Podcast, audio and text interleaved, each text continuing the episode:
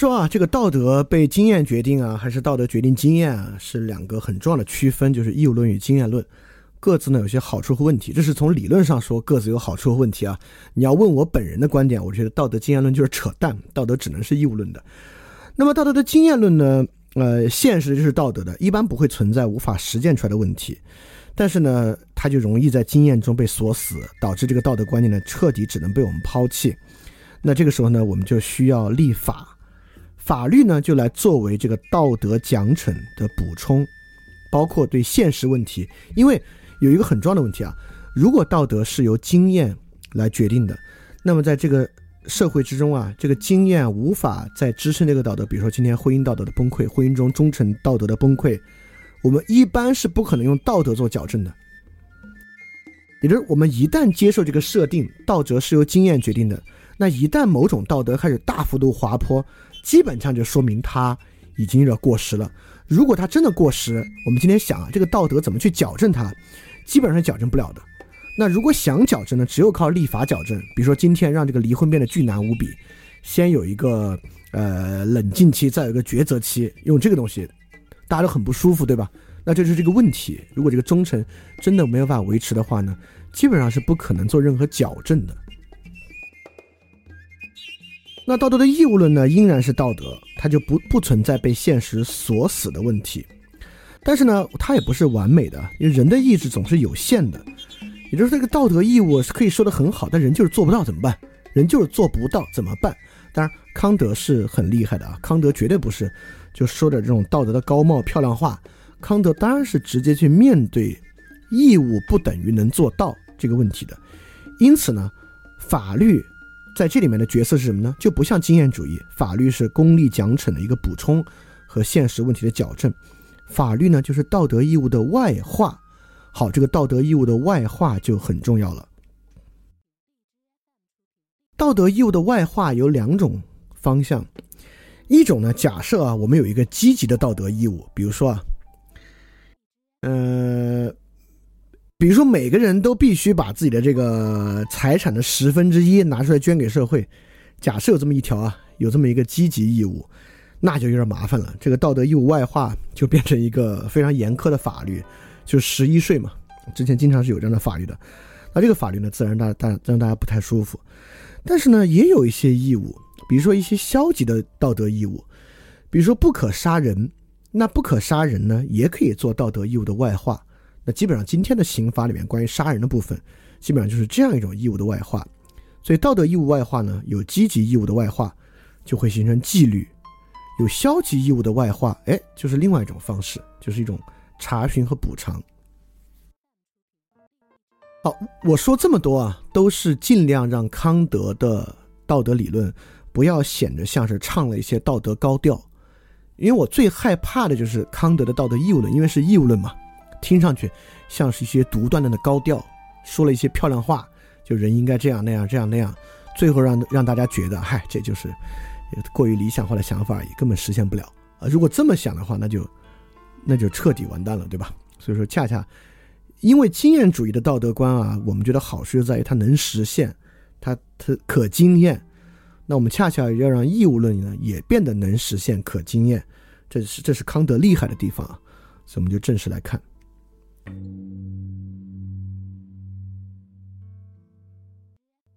那么，如果要说什么东西决定着道德一定是一种义务呢？当然，最核心的就是人是自由的，对吧？因为康德我们在十一期，不对，在我们在十三期的时候去讲了呀，康德是怎么从二律背反之中论证出人必然的自由性的。这个自由性当然非常重要，呃，因为如果人不是自由的呢，像修谟那么说啊，人就必然会被。快乐和痛苦控制。那么，如果人像笛卡尔那样的呢，人就必然会被道理控制。但在康德这呢，人是自由的，就人可以 A，也可以非 A。因此呢，在这个条件之下呢，道德很可能就能够成为自由的人选择做什么而不做什么的那种内在动力。也就是最简单的说啊，这个自由啊，起码能够让人有一种内在动力，它不是欲望，不是情感，因为如果是欲望和情感啊，实际上人还都是能够被欲望和情感决定的。就人的自主性，当然就来自于理性，来自于意志，来自于这么一种自由。那自由呢，是康德认为人这个主体啊最核心的一个要素，对吧？我们再看那个纯粹理性批判，就是未来形而上海岛的那边已经看到了啊，人这个主体呢，最核心的就是自由。当然，这个自由很重要啊。如果人没有自由的话呢，我们今天这个法律体系，人自己承担刑事责任，这个基本上难以支撑。所以，法律能够还还能够按照人为单位来进行判罚，基本上是在认可着康德的自由观念。当然，我最开始引入就要说啊，这个自由不是无限的，这个自由不能做啥呢？我们就从这儿引入来看，康德确确实很实际。这个自由不能做啥？这个自由不能确保你能得到你想要的东西。那康德啊，在《道德形而上学》里面说，说到具有理性和意志的生类、生物类，例如大自然的本来目的是要它保存、要它安好。简言之，如果要它享受幸福，那么大自然竟然选择它的理性担任这件事儿，那就是采取一个很坏的办法了。因为这个生物为求幸福而必须做一切动作以及他的行为的全部规则，假如有本能规定，一切都会更加靠得住。有本能去求幸福，比有理性去求成功也更加有望的多。好，这个地方非常非常重要了。也就是说，我们之前在经验主义论证道德的时候啊，说道德能怎么着呢？哎，道德就能够让人让人跟人更好的合作，让人得到他需要的东西。所以说，康德上来就说，道德、理性跟这事儿没关系。就如果要让人仅仅获得某种所谓幸福的话啊，最好靠本能。这个呢，其实是在认可修魔的看法，确实如此。如果人要活得开心不痛苦啊，最好不要靠理性，靠本能是最好的。所以理性呢，没有办法满足人的 desire，就是人的 demand 需要。为什么呢？很简单，需要的满足是经验界的东西。对吧？需要嘛，人是要有经验的，你快乐痛苦都是有经验的，所以需要的满足呢，它就是得由经验去完成，就由知性和感性去完成。也就是说呢，这个东西呢，理性非常明显，理性是跟经验没关系的。也就是说，康德的义务就是一个人的内在的内驱力，理性意识到有个玩意儿啊，我不得不做。而且理性也非常明白，这东西啊，跟会不会幸福、会不会有好结果、会不会满足的需要，其实没啥关系。我知道说到这儿，绝大多数人都会无法理解啊，道德行为和能不能满足我的需要没关系。那道德行为是啥？我举个简单的例子啊，比如说体面，体面就是一个这样的东西。就是当人很体面的时候啊，恰恰那玩意儿没啥用，对吧？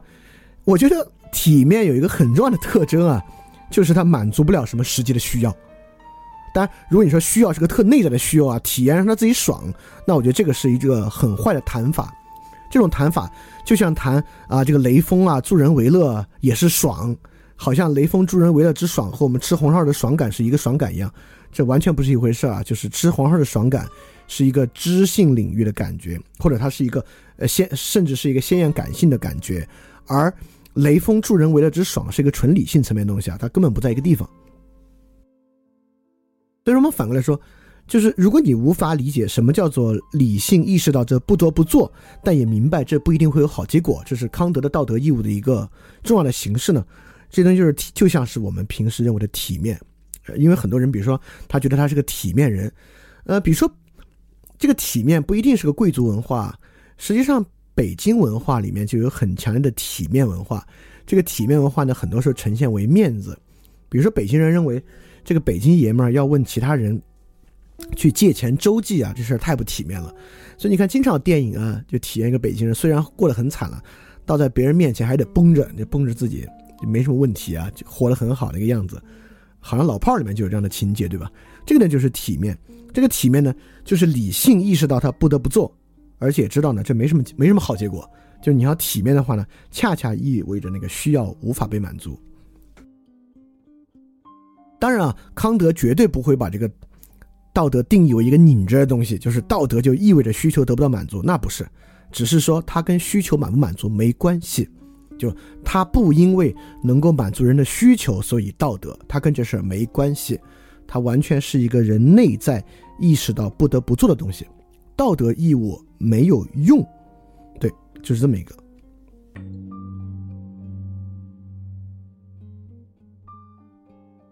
哦，所以说康德其实一上来就很明白啊，这个道德义务为什么有时候难以执行呢？就是因为它没有用，而人呢有强大的内驱力在促使人去满足自己的需要。那么在在在这个情况之下，为什么还会有道德义务这回事儿呢？也就是说，在康德看来啊。理性会意识到不得不，那理性怎么会意识到不得不呢？也就是说，什么东西会被我们自己确立为道德义务？也就是说，这个东西能够被用于一切有理性者的一切处境。也就是说，当我们意识到，哎呦，我可能有这个义务，我们只要去想，是不是一切人，甚至一切有理性者，假设有外星人，他是个有理性的外星人。当他面对他的处境一样，他也不得不这么做。如果我们这么确认的话呢，这个就是一个普遍的义务。康德的普遍道德义务是一向很难理解的。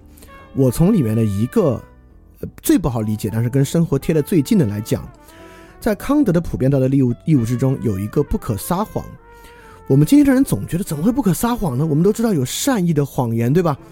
就是在那种所谓善意的谎言的情境之下，如果你不撒谎，才觉得没道德呢。你把那种赤裸裸的事实展现出来，才没道德呢。所以说呢，我们就会认为，我们应该有一种道德的律令，来规定，在那种情况之下，人应当撒谎。好，我现在就来说啊，这个为什么它不能是一个道德律令？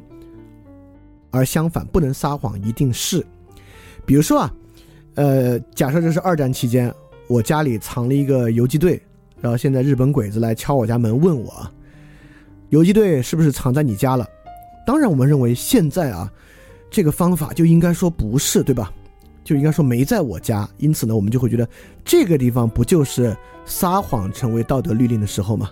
在你要保护谁的时候呢，你就应该为了他撒谎。好，假设我现在也撒谎了，我我给我给这游击队说，呃，我给那日本鬼子说没有，没在我家，日本鬼子走了。好，假设这个建国之后呢，这个游击队的人啊，当了当地的这个县委书记，经常这样啊，就是军人在建国之后当政很多的。假设现在三反五反，我家藏了一右派，这个游击队来我家说右派是不是在你家？我现在给他说不在我家，你猜他会怎么想？还有一个明显的例子。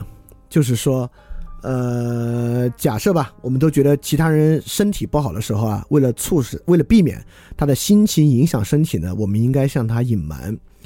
假设我和另外一朋友，我和 B 一起去看 A，A 生病了，然后医生跟我们说 A 得了什么什么病，我跟 B 一合计说，骗骗他吧，我们给 A 说没事儿。然后下一次 B 得病了，然后我这医生的医生跟我说啥，然后 B 问我怎么回事，医生说我怎么样，我给 B 说没事儿。B 怎么想？也就是说，我们都认为这个 white lie，它必须发生于我们有一个道德律令，说为了保护他人，应当如此撒谎。但实际上，如果为了保护他人，撒谎成为道德律令，成为我们大家的共识的情况之下，就完蛋了。也就是说呢，连 white lie 都不能够存在。这个善意的谎言之所以存在，恰恰是对方以为你说的实话呢，对吧？不管是那有，不管是来的那鬼子，还是你的朋友，在你隐瞒病情的时候，他以为你说的是实话，white lie 才会有效。因此，实际上在你们俩的心目之中，现在的道德律令都是人应该说实话。这道理很简单，就我在之前那个讲真诚那个文章里其实讲过，就是很简单，有真才有假。就是什么叫假话呢？就是说它看上去像真话一样。因此呢，不可撒谎啊，绝对是一条道德律令。当然，康德的意思还在说，不可撒谎，绝对不是说我们在形式上这么讲，鬼子来了你还说他不在，因为确实啊，我们知道鬼子来了。你要还说他不在的话，如果那个游击队最后当县委书记了，下次三反五反他来你家问都不会问，直接进屋就开始搜，对吧？所 以说不是说不可撒谎是道德律令，但你该撒谎还是撒，没这说法。不可撒谎是道德律令，你一旦撒谎，以后的话就没用了，对吧？下次别人问都不问你了，就直接进屋搜。我们会发现，撒谎呢确实对这个也有破坏，不是说该撒谎就撒。那这个条件下怎么办呢？对吧？这个很实际的问题，就难道不可撒谎？这个鬼子来了，游击队，我就我就说不在我家，或者我就是在我家，就在就在我家这个床下面有一个暗室，你把床板掀开，左边被子拿下来，他就在下面，就难道要这么说吗？对吧？当然也不是啊，就康德也知道，这个生活中当然有很多看上去需要撒谎的情境，就是康德当然被经常问这个问题啊，就你不说不能撒谎吗？遇到这种情况怎么办呢？就康德大概是说啊，这个情况之下你应该模棱两可，就是你不应该撒谎，但你应该模棱两可。就比如说那鬼子问你，这个游击队在你家吗？你就应该说，哎呦，游击队离我家可不远了。如果 你可能 sometimes 需要这样说，来避免自己撒谎，也就是说。即使你有很好的善意，你也应该避免使用撒谎的方式。这个呢是道德律令啊，这是不可撒谎这点啊。啊，我我觉得这点我可能把它讲明白了。为什么不可撒谎是一个义务？为什么我们感觉不可撒谎，好像与我们平时老觉得要讲 white lie 这事儿冲突？就我我讲明白了为什么，即便我们平时在经常有 white lie，也应该认可不可撒谎。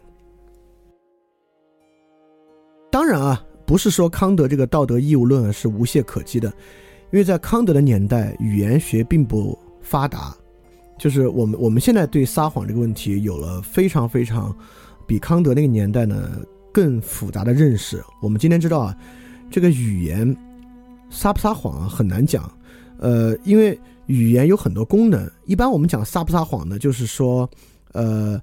描述一个事实，你是不是要描述跟事实不符的事实叫撒谎？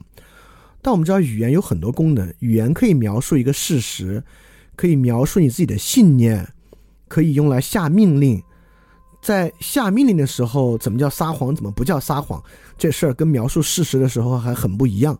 所以康德的年代呢，由于语言学没有那么发达，所以说讲的呢是有点过于简单。但是不管怎么说，这个道德义务论这个逻辑啊是没什么问题的。因此呢，我们来看其他几个道德义务啊，呃，对他人的必要义务呢就是不可撒谎，对自己的必要义务呢是不可以因苦而自尽。也就是说，如果我们假设，比如这个这个这个，其实跟今天的安乐死，我要说说它的区别在哪儿啊？我们今天大家都觉得安乐死是个很好的事儿，但是假设啊，我今天。身体没有任何别的病，左腿骨折了，但我这个人痛感特别强，就是医生打了麻药我也不见好，太疼了，我说不行了，医生，太疼了，你给我安乐死了吧？医生能够给我安乐死吗？不能，对吧？所以说我们会发现，安乐死啊，并不发生在因苦而自尽，也就是说，即便一个人确认啊，活下去已经苦多乐少了。实际上，在我们今天的观点里面，他也不应该自尽。就安乐死，实际上是发生在他死亡的结果已经不可避免的情况之下。为了避免他必死之前的这段痛苦，我们才一看安乐死。所以，安乐死其实并不仅仅针对苦，而且今其实它是针对已知的死的必然，对吧？所以，康德这个不可自尽啊，不可因苦自尽，这个呢，跟安乐死是不是一个逻辑啊？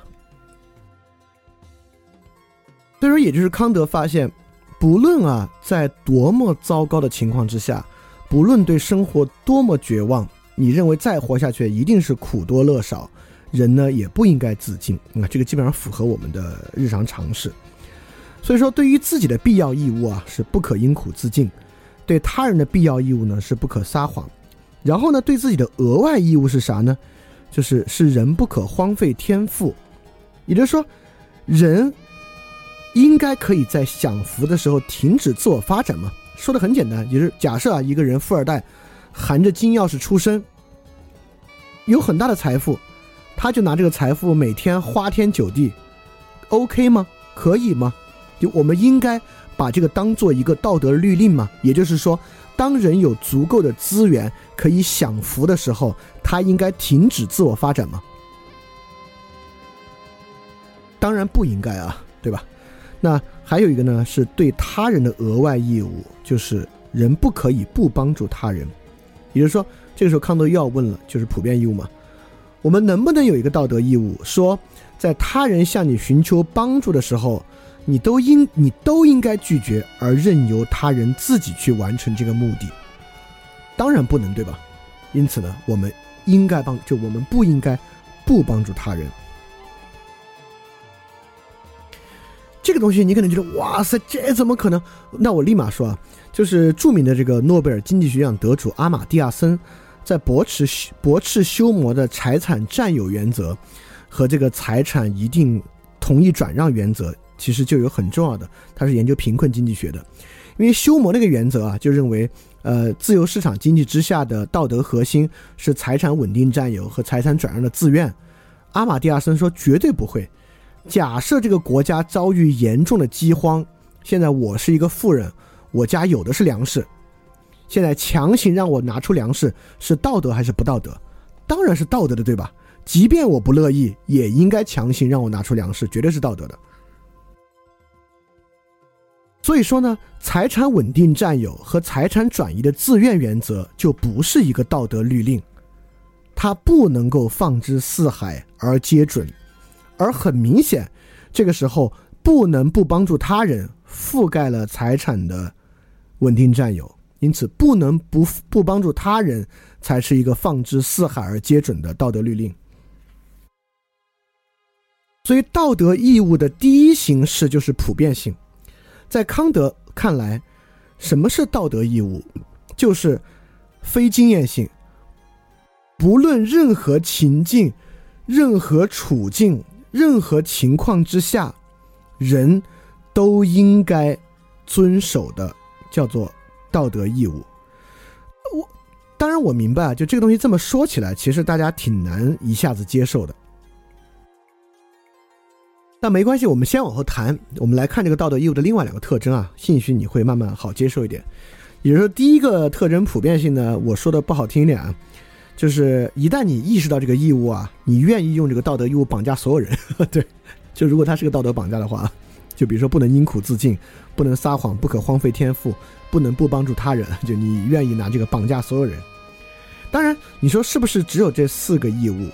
在康德这里呢，只有这四个义务，它包括了对自己的必要义务、对他人的必要义务、对自己的额外义务和对他人的额外义务。在康德这里呢，这就是穷举了。但是沿着康德思路的这个伦理学家和哲学家啊，那肯定是往把它往后发展的。比如罗尔斯，罗尔斯的正义论呢，里面也是按照康康德的道德义务形式的。但这个道德义务呢，就不是这样的道德义务。在哈贝马斯那里呢，也不是这样的道德义务。但是呢，他也是遵循道德义务论。这个呢，是我们下期节目要讲的。我们下期节目呢，就是给大家讲讲二十世纪的道德理论，尤其是和康德高度相关的这些。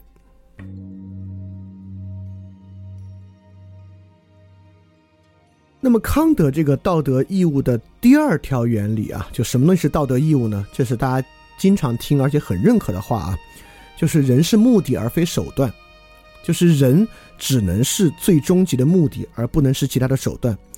因此，这个道德律令啊，除了普遍性，你愿意用它来绑架所有人之外，它的第二个条件呢，就是它是最终的，它不是拿人当任何工具和手段，人就是这个东西的目的。比如说，如果人可以因苦自杀，就我只要觉得这个未来生活啊苦比乐多，我就要自杀，那说明我不是目的，我是手段了。我是啥手段呢？我是享乐的手段，就是终极的目的变成了快乐，不是我自己了。只要我发现快乐比这个痛苦少啊，我就自杀，那我就已经成为了手段，而不是目的。这个撒谎也一样，就我可以否定我自己，那那个玩意儿呢，就变成了目的。所以说啊。这个道德对象人必须是最终的，这个是康德很重要的道德义务。那有时候我们就会就是疑惑啊，那这个人是目的而非手段，是不是就讲无回报性，就不能有任何回报？其实还不是。我举三个例子来说明这个问题啊。因为这两天这个争议也很大，就商业代孕的合法化，我们就来看商业代孕、领养和公益代孕这几个事儿，来看怎么叫做人是目的而非手段。你看，我们肯定认为领养比代孕更合乎道德，对吧？而且你说这个领养之后，由于是领养的孩子，他就不能带给你任何满足和快乐，那完全不是啊。一个领养的孩子也可以非常的这个，呃，非常的乖，也非常的呃，能够跟你和睦共处。那为什么领养比代孕要合乎道德呢？就是因为它取决于一个孩子的寄存，就这孩子已经有了，就在那儿。需要人领养，他的生活需要人照顾，因此领养的第一前提条件是这个孩子作为目的，是带领养者作为目的，而非孩子是满足你家庭的手段。虽然这个孩子来了之后，也真的会给你生活带来乐趣，跟你和睦共处，但这个不影响的。因此，在这个时候呢，这个被领养的孩子是目的而非手段。而你雇一个人给你生个孩子，这个行为，你雇人生孩子这事儿，那孩子啊就成了你的手段，而非他本身的目的，因为他不是一个寄存的人，对吧？所以这是领养为什么比代孕要合乎道德。那同样，公益代孕比商业代孕要更合乎道德，这就是因为帮助他人的寄存，也就是说，假设我们是个公益代孕组织啊，我们专门就帮那种。没有办法完成生育的父母来完成生育，因为很也很正常，这也很正常，对吧？因为第一啊，这个世界上无法完成生育的父母啊，肯定大于可领养的孩子。你是不可能靠领养啊，给每个家庭配一孩子，这应该是做不到的啊。尤其是一个越是一个好的社会啊，越是不应该有那么多孩子带带带领养。一般带领养孩子是孤儿或怎么样。一个一个社会真的很好的话，可能没那么多孤儿，但是因为这个。呃，先天的原因或健康的原因啊，无法生育的父母还是很多的。这种时候呢，somehow 他们需要代孕。但如果这是一个公益代孕呢，就我们对于这种人的帮助的意愿在先，因此呢，生下这个孩子是本着帮助他人的目的。虽然从这个孩子来看，这个新的孩子兴许也是个手段，但是呢，由于孕这个孩子的人啊，他是帮助他人在先。受助对象的福祉在先，因此呢，这种行为呢就比商业代孕更道德、更符合康德的这个道德义务。而商业代孕呢，你是希望要一个孩子，你希望要孩子，那不是为了他的福祉，为他的福祉他都都没有呢，说不上对吧？所以说，你购买代孕服务，他身上帮助的义务消失了，这个代孕者彻底成了手段。产下新孩子，他不是一个既有的孩子，这个义务又消失了，成为一个手段。所以这就是为什么商业代孕啊，比起公益代孕和领养，都不符合康德的道德义务。这就是道德义务的第二个特点：人是目的而非手段。我相信在这几个例子里面呢，它应该呈现的非常明显了。所以说很明显啊，尤其是公益代孕和商业代孕，看上去不是一回事儿吗？有无法生育的家庭。找人来帮他们生孩子，不是一回事儿吗？所以说，我不知道你在这里会觉得这是想太多了，实际上就是一回事。商业代孕、公益代孕，还是说其实它不是一回事儿？这两种模式之间有非常巨大的差异，而且这个差异在经验上不都一样吗？找人生孩子，你会不会认为他们的实际差异，其实在是否符合道德义务之上？所以说，我们如何能构筑一个模式？让人作为目的这一点不要被遮蔽而被呈现出来，其实是一个非常重要的东西。你要说呢，这也是我反对知识付费的原因，因为知识付费这个机制就没有让知识的分享，就是其他人是目的而不是手段。因为知识付费的话呢，在这个情况之下，其他人就成为了你获得金钱的手段，而免费的知识分享。就其他人呢，就成为了纯粹的目的，它的区别呢就在这儿。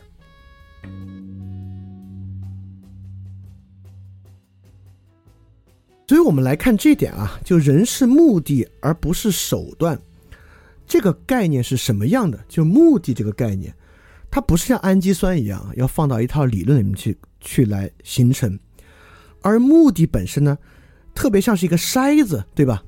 就是它让其他的这个概念啊，有的就筛掉了。比如说，如果这事儿有特别现在的奖励，这个目的性呢就筛掉了；比如说，它有前提条件，这个目的性呢就筛掉了；它有明确的快乐和痛苦作为前提条件，这个目的就更筛掉了。所以，目的呢看上去特别像个筛子，它帮我们把一些不符合的东西筛掉，那些东西呢就变成了手段。能够过得了这个筛子的，就是纯粹的目的。所以说什么叫做是目的而不是手段？其实说白了，我们要的是一种纯粹性。什么纯粹性呢？就是自主，就是这个行为具有自主性，而不是受到外在条件的约束。因为一切受到外在条件的约束。这个人的行为啊，看起来都是为了那个外在条件，成为了一种手段，而把外在条件拿掉之后，这个人的行为的那种目的的底色才呈现出来。所以，目的这个概念，它特别像是一个筛子。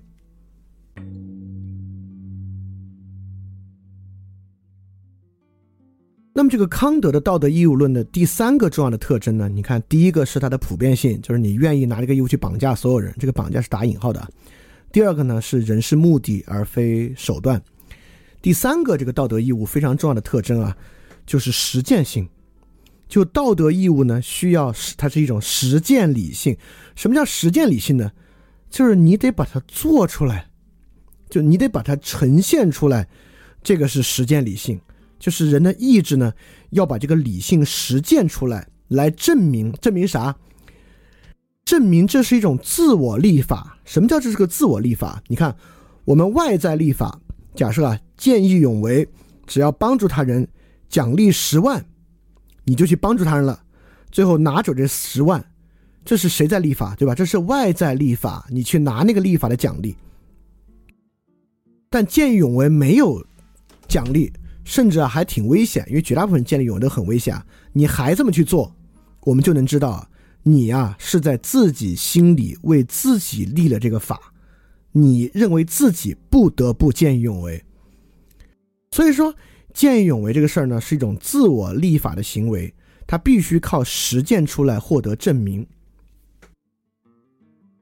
当然，陈嘉映老师驳斥了康德的这个观点啊，他觉得这个见义勇为。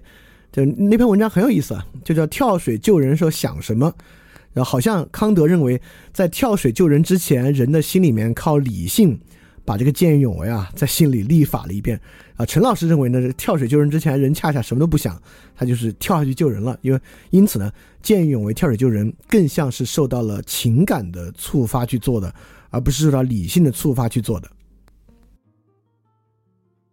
这些都是很有意思的辨析啊！这些辨析呢，我们之后再说。我们今天还是先把康德这个讲完。因此呢，我举见义勇为受奖励这个例子啊，还不光是在辨析自我立法和他人立法的问题，其实也是在说，如果我们真的觉得见义勇为是个好事儿，我们立法奖励见义勇为，实际上并非促进见义勇为，而是抹杀见义勇为。而且我们会发现一个很有意思的东西啊，好多见义勇为者，即使其他人给他奖金，他也把奖金全数捐出来，对吧？为什么见义勇为者要把奖金全数捐出来呢？他恰恰是在维持他手段的目的性，他把跳水救人当做为了救那个人，而不是获得奖金的手段，他必须靠全数捐出来才能维持那个目的性，所以说。这是我对陈老师那个看法的一个驳斥啊！确实，跳水救人的时候，兴许是一时的这个情感，但是见义勇为者之后把拿到的奖金捐出来这个事儿呢，却是一个理性的结果，是在用理性的方式捍卫他的行为的自我立法性。所以说，维特根斯坦问题：当撒谎对自己有利的时候，为什么要说实话呢？就是靠说出实话。来证明不撒谎的自我立法性，就是这种自我义务性，必须靠这个呢来获得一定的证明。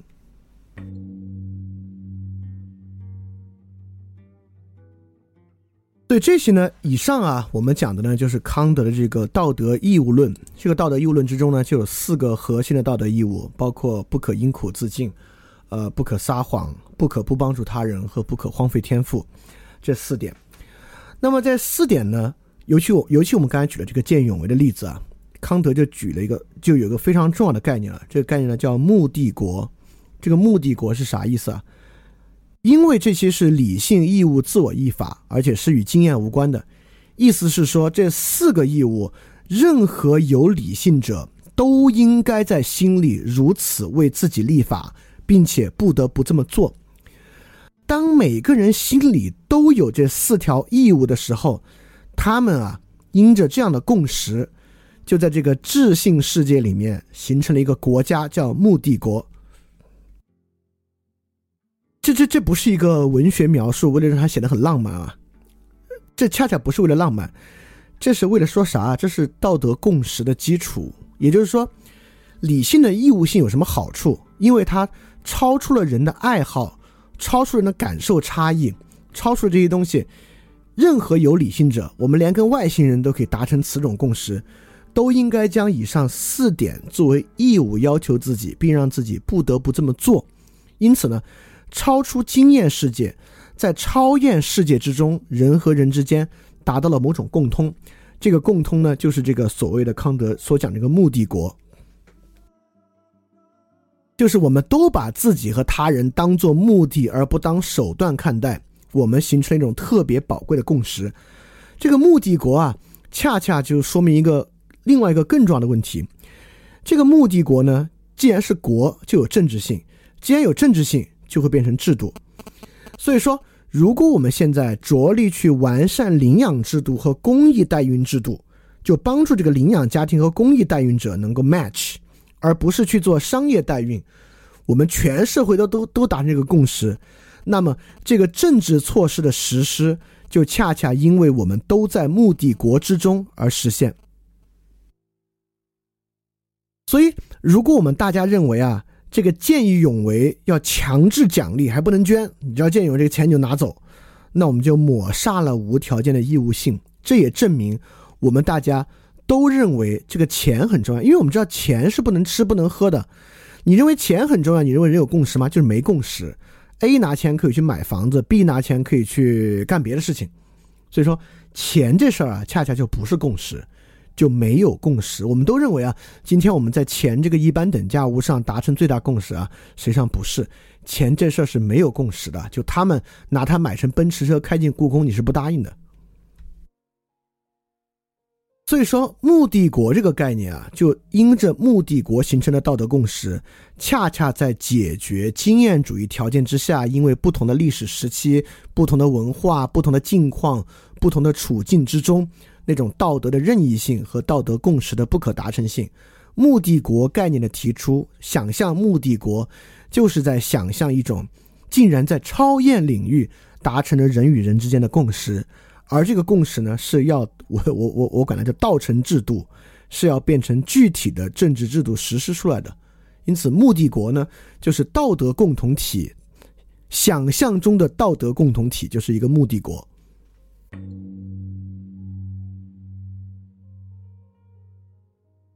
所以有目的国也道成制度了，那我们就要想，那我们希望这个道德者获得奖励是错误的吗？就是有道德的人应该获得奖励，无道德的人应该获得惩罚。就我们这么想是错误的吗？这个就是要去检验这个目的国是否纯粹了。那它其实就是错误的。康德把道德他律分成两个领域。一个是经验性的道德他律，就是你做了道德事、行了道德义务之后，实际能感受到的经验是两个。第一个是功利性的经验，比如说你见义勇为，有人给你两万，这是功利经验。第二个呢是道德感，就你跳水见义勇为之后啊，你上来之后觉得还不错，呃，会的吧，对吧？当然也有相反的，比如你不符合道德义务撒谎之后，觉得有负罪感，也是可能的。第二种呢是非经验性的道德他律，就是纯理的德福匹配。也就是说呢，我们觉得这个世界应该是一个行道德之人更幸福，而无德之人，呃更不幸福的。虽然它可能不呈现为我们生活中的实然情况，但我们觉得应当如此。因此，这是非经验性的道德他律，就是德福匹配。这个目的国本身要完要完整啊，那当然应该德福匹配，就是呃无无德之人啊要活得差一点，有德之人呢要活得好一点。这个活得好未必是经验性的，恰恰是指他，比如说呃呃，比如说由于他的这个负罪感小、悔罪感小，他活得很充实、很幸福，类似这样的东西。所以说呢，康德并不反对希望。道德者过得好，而无德者过得不好，这是很正常的。但是呢，康德很反对这个好和不好呈现为纯粹经验性的内容，纯粹为金钱的奖励，或者呈现为呃实际的惩罚。你看这里，我也可以说啊，这其实就是为什么我自己还特愿意区分打赏和赞助的区别，就是。打赏啊，听上去是各位听众们听得开心，然后结束之后打赏一下，这打赏啊，似乎成为了这个知识分享的功功利性奖励。就你觉得，哎呦，他你看那个知识分享做真不错，奖励奖励他吧。那如果是打赏的话呢，恰恰这个知识分享行为的道德义务性啊，就破坏掉了。所以说呢，什么是赞助呢？赞助实际上更像是对他人的一个帮助，就是。就他这个讲的好不好啊，无无关紧要的。你就像希望工程一样，你赞助他，就是你希望他能够把生活维持下去。因此呢，这个事儿和他是不是因为这个行为获得的奖励是没有关系的。因此，这个打赏和赞助啊，还真不是一个仅仅是个语言游戏。当然，我也明白，就现在的这个。每次的形式啊，就节目结束之后和第二天发了这些文件之后，我把这个赞助二维码贴在那儿呢，更像是对这个节目行为本身的奖励和对这个节目行为本身的打赏。这个时机啊，确实是有一些问题的。也就是说，人当他形成这种道德义务感之后呢，这些细节啊就会产生这个道德义务上的差异。这绝对不是没有意义的事情。就这种区分不是没有意义的事情。当然，在这个地方呢，来区分目的国和道德他律，尤其是非经验性的道德他律，其实是为了说一个特别重要的问题。就康德是一个有神论的道德义务体系，但这个神呢，跟宗教的神有非常巨大的区别。在康德这里啊，神的必要性就是在非经验性的道德他律这里，也就是说，康德知道我们在心底里啊，希望有德之人。更得更多的福分，而无德之人被惩罚是很自然的事情，很正常的事情。而这种期望本身，最好也是非经验性的，不是希望的那个人得好的钱，而无德的人损失钱财，这不是问题，而希望一种超验的奖惩。因此，神在这里就是德福匹配的一个保障者而已。所以说，康德的神和宗教的神其实有很大的区别。任何宗教的神呢，都是那个神在先，先有这个神存在，因此神说的话是义务。而康德这个地方呢，先是有义务，我这里已经有很多仅凭理性就可以洞察的道德义务了，然后才有神作为道德义务德福匹配的非经验性的他律存在来补充进来。所以你看，在康德这个地方啊，实际上自然神论确实已经经历了很大的改变，和笛卡尔那个地方呢，寻求完备性和保障的完备性，因为神首先是全善的，有很大的区别。在康德这里啊，说实话啊，这个神存不存在，对于这个世俗世界其实没啥影响。这个神是一种超验的道德他律的对象而已。但是呢，这个地方却非常重要。正是因为有这个超验的道德他律之神的存在，这个其实就是在回答康德问题的第三个人应该希望什么。因此，人在做道德义务行为的时候，这个道德义务本身就是目的。你没有希望为了这个道德义务，你可以获得啥特别呃好的现场回报。如果你会这么去希望的话呢，这个义务性本身也就消失掉了。因此呢。人能够希望什么，就是希望实行道德义务，能够在世间让德福更加的匹配，不是我这一个人，而是整体上德福更加匹配，这个是人应该希望的部分。这个希望的部分特别像是这个阿 Q 啊，是个精神胜利法，但我要说它为什么不是啊？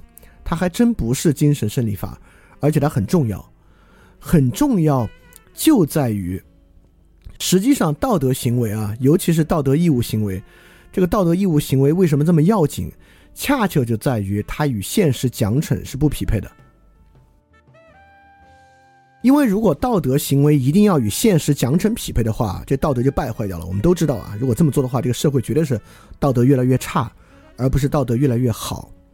但是呢，人真的不能，因为因为人的意志是有限的，人的意志是相当有限的。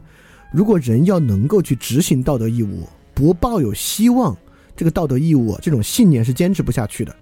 这就不像是氨基酸，对氨基酸没什么可希望的。但是对于道德行为，人是需要抱有希望的。但这个希望之物，如果是一个实际可经验之物，立马可经验之物，这说了半天，这不还是经验性吗？还是道德变成经验性的了？所以说，道德希望必须是超验对象。而这个对支撑义务型的道德行为还真的是非常重要，啊，这是为什么？确实，很多有信念之人，不管是宗教信念还是别的信念，怀有超验希望之人，更容易坚持道德义务啊。这个道，这个超验信念，不管是神还是未来某一天这个共产主义要实现，都是一种信念，都是一种超验的希望。而且我们很明白啊。在这个超验希望之中，好人得福，其实没有那么要紧。最要紧的是啥？最要紧的是坏人得罚，对吧？我们其实说实话，我们自己做这个道德义务啊，就是该做的，该做就做了。那问题是因为公正的概念，那没做的人咋办呢？就是我们该做不得奖励，那无所谓，因为是道德义务嘛。那如果不做的人还不受罚，这事儿就有点奇怪了，对吧？所以实际上，在这个超验的这个希望之中啊，认为坏人应该得罚很重要。因因为我们这个根本伦理信念的前提啊，跟这个伤害性有很大的关系。就对于伤害的态度，其实是伦理生活一个很核心的信念。所以在这种超验信念之中呢，当然坏人得罚也不是这个现实报，更多的呢也是超验之惩罚。这个对我们很重要。我为什么在这个地方要说这个问题呢？这也就是为了说回啊，这个康德在这个道德希望之中，有一个道德感的问题。这道德感在康德这里是存在的，甚至跟我们之后要讲的判断力有关系，但是跟其他那种道德感是不一样的。我们就来说说这个东西。这个东西呢，与道德惩罚也带有关系。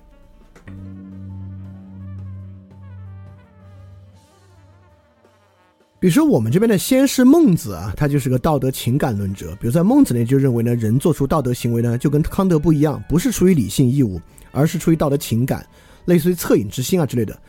但在康德这个地方呢，就不认为道德情感是动机的来源。我们因为有这个情感，所以做道德之事。你做道德之事，完全就是因为道德义务，就像维特根斯坦问那个问题的一样，你完全就是因着义务这么去做的。但是道德情感这事儿呢，确实存在。道德本身是纯粹的意志自律，而不因为情感。但道德行为做完之后，人会产生情感，在康德这儿不完全是个坏事儿。尤其是啥？尤其是你要没有做道德行为之后产生愧疚感，在康德这里，这个甚至又是一个次生的义务。也就是说，你完成了一个道德义务，你这里飘飘然觉得自己特别伟大，这个情感是不是必要的啊？那可能还真不是必要的。但如果你没有做一个道德义务行为来产生愧疚感啊，在康德来看，这个是人的一个道德义务。什么道德义务呢？就人甚至应该培养自己的这种对违背道德律的厌恶，也就是说，人应该让自己违背道德律之后产生自我厌恶，这个甚至是一个义务。所以说，在这点上呢，我我们也发现啊，这个情感其实并不是先天的，对吧？或者说，情感呢是人可以去塑造的。这个道德情感论啊，确实是一个很危险的东西啊。我们今天，但我们今天的人确实有时认为情感的那个力量啊比理性要大，所以比起说这个道德是理性义务啊，不如说道德是情感。但是道德是情感呢，很危险。危险在第一啊，那要有人突然跳出来说我这个人天性冷漠，经常有人这样说我这个人就是很理性，我这个人对其他人没什么感觉，对自己也没什么情感，我这个人很冷漠。所以说我是不是就可以免疫一切道德义务呢？对吧？再加上一到情感，尤其是今天啊，到这种群体的情感、公正情感的时候，很多时候道德行为啊，就呈现为对于其他人啊，对于异己的伤害等等等等，这些都是可说在道德情感之下触动的。所以我一直认为，道德情感是一个挺危险的东西啊。我们，呃，如果我们认为道德的根本动力是情感呢？实际上，既会让很多人以自己情感较弱作为可以不用履行道德义务的原因，也可以让很多不利的情感，让很多攻击行为合理化。所以在康德的体系之中呢，不是没有道德情感的。道德情感呢，不是一个事前的动机，而是一个事后的经验性回报。那这个经验性回报呢，康德特别在意。那种厌恶感，对违背道德律的厌恶这一点上，就人应该培养自己对于违背道德律的厌恶，来让这个呢强化你的道德意志，这是很重要的。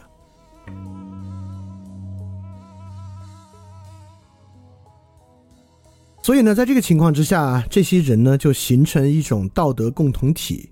呃，因为这个本质上啊，你任何的人性论最后都会导向共同体理论，从休谟那里也一样。卢梭也一样，康德也一样，最后你还是要说这个人是怎么结成社会的，这是很重要的问题啊。所以这不是个心理学问题，这是一个政治学的问题。呃，在这里呢，我尤其想把它对比跟过去呃霍布斯跟卢梭那里很大的区别。比如霍布斯的共同体啊，它基本上呢是为了确保人与人之间不会彼此毁灭。所以在霍布斯那，人是有一个天性的，这个天性呢就是人与人之间猜忌。这个猜忌呢，靠人啊是解决不了的，人服从这种自然规律，因此必然会彼此攻击。所以说呢，人需要一个威权政府来解决。卢梭也一样，人有自由的天性，但是人呢也必然分工，互相依存。这个时候呢，这个平等啊，自由就做做不到了。所以人面对这个自然规律啊是无力的，所以人必须建立一个政治制度来做其对冲。这个是传统的自然。法权理论啊，就是霍布斯跟卢梭这样想，但康德却不一样。康德这儿呢，人也有一个自然天性，但这个自然天性人是可以理解的，就是一个道德义务。人既可以理解这个道德义务，发现这个自然律，人还可以顺应这个自然律去形成共同体。所以说，在霍布斯和卢梭那个地方啊。那个共同体是来源于人搞不定这个自然，人解决不了自然，人只能做自然的努力，所以说需要靠结成共同体的方式去解决掉那个自然状态中的问题。而在康德这呢，恰恰相反，人能够理解自然，并且能够顺应这个自然去做事，所以这个共同体呢，就变成一种更积极的共同体形态了。所以我这里举的例子呢，就是在霍布斯和卢梭那地方啊，人都是想说，哎。没办法了，搞不定了，算了，成为公民吧。但在康德这儿呢，人确实成为公民的原因呢，确实说，嗯，我理解了这个义务我要承受，所以我我们主动成为公民吧。所以说呢，在这个地方啊，政体和政治不成为一个无奈之举，像在霍布斯和卢梭那地方，政体和政治恰恰成为一个人。需要的人意欲去做的东西，所以康德设定了一个人可以理解、可以处理且愿意去处理的自然。所以说，如果有理想国、最佳政体这回事儿，它一定是一个道德共同体。而且，这个道德共同体的实际性啊，它为什么不是一个大话，不是一套这个戴高帽的大话呢？正是因为在这么一个道德共同体啊。它的下面是法治，也就是说，它既然是公民啊，有公共性，公民也是有联合的强制力的。就是康德这个道德共同体啊，这个义务也会成为法。比如说，我们甚至应该，我们应该立法禁止商业代孕，而促进公益代孕和这个领养制度。这个呢，就是这种好的法治。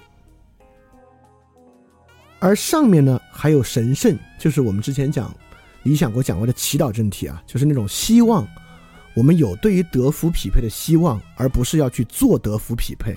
就德福匹配从来不是我们的目的，我们的义务，我们应该做的事儿不是应该去搞德福匹配，我们应该去完成道德义务，并希望德福匹配。对这样的一个共同体啊，就在下有法治。上游祈祷的情况之下，在中间呢，就是人们可以自由的去完成他道德义务的公共实践空间。因为我们发现，那个公共实践啊，不光是一些否定的自杀和欺骗，它还包括不可荒废天赋和不可不帮助他人。那这些呢，都是人可以自由的去实践这个道德义务的空间。